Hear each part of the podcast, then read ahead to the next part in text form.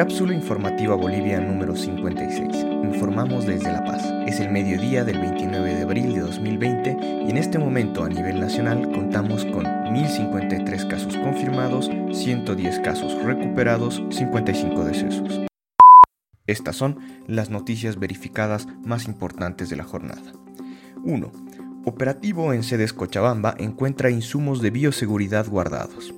Cientos de unidades de alcohol en gel, barbijos, batas y otros insumos de bioseguridad se encontraron ocultos en almacenes del CEDES Cochabamba, según se evidenció en un operativo realizado por una comisión de asambleístas.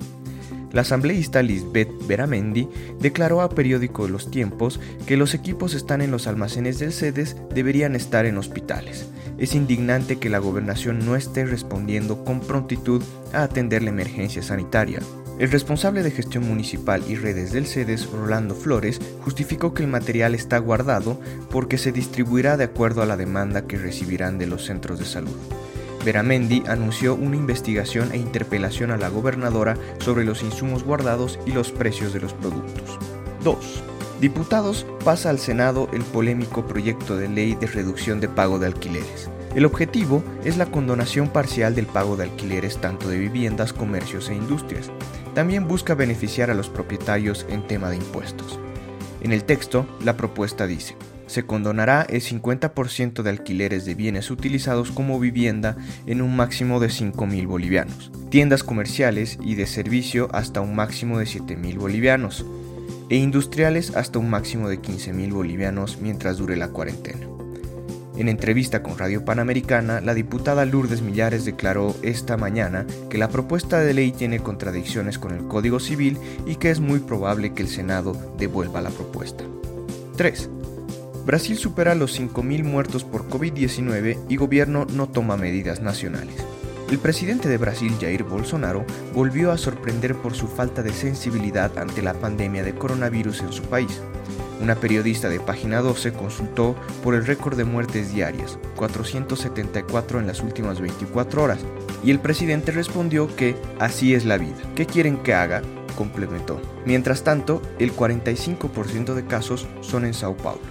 Las muertes se han triplicado en algo más de dos semanas, por lo que las autoridades de la ciudad han negociado el uso de UTIs en hospitales privados. En declaración brindada esta mañana, Bolsonaro respondió a los gobernadores de las unidades federativas que si tomaran medidas contra la pandemia y aún así está muriendo gente, ellos tienen que responder. Ustedes no van a cargar en mis espaldas esa cuenta, añadió Bolsonaro dirigiéndose a los periodistas. Según las estimaciones del gobierno de Sao Paulo, el número de muertos por coronavirus sería 10 veces mayor en la región sin las medidas de aislamiento impulsadas en las últimas semanas. Muchas gracias por escuchar. Por favor, cuídate y cuida de los demás tomando las medidas de precaución necesarias definidas por nuestras autoridades. Si tienes alguna duda o presentas fiebre, tos seca y dificultad para respirar, llama para pedir ayuda a las líneas gratuitas 810 1104 y 810 1106.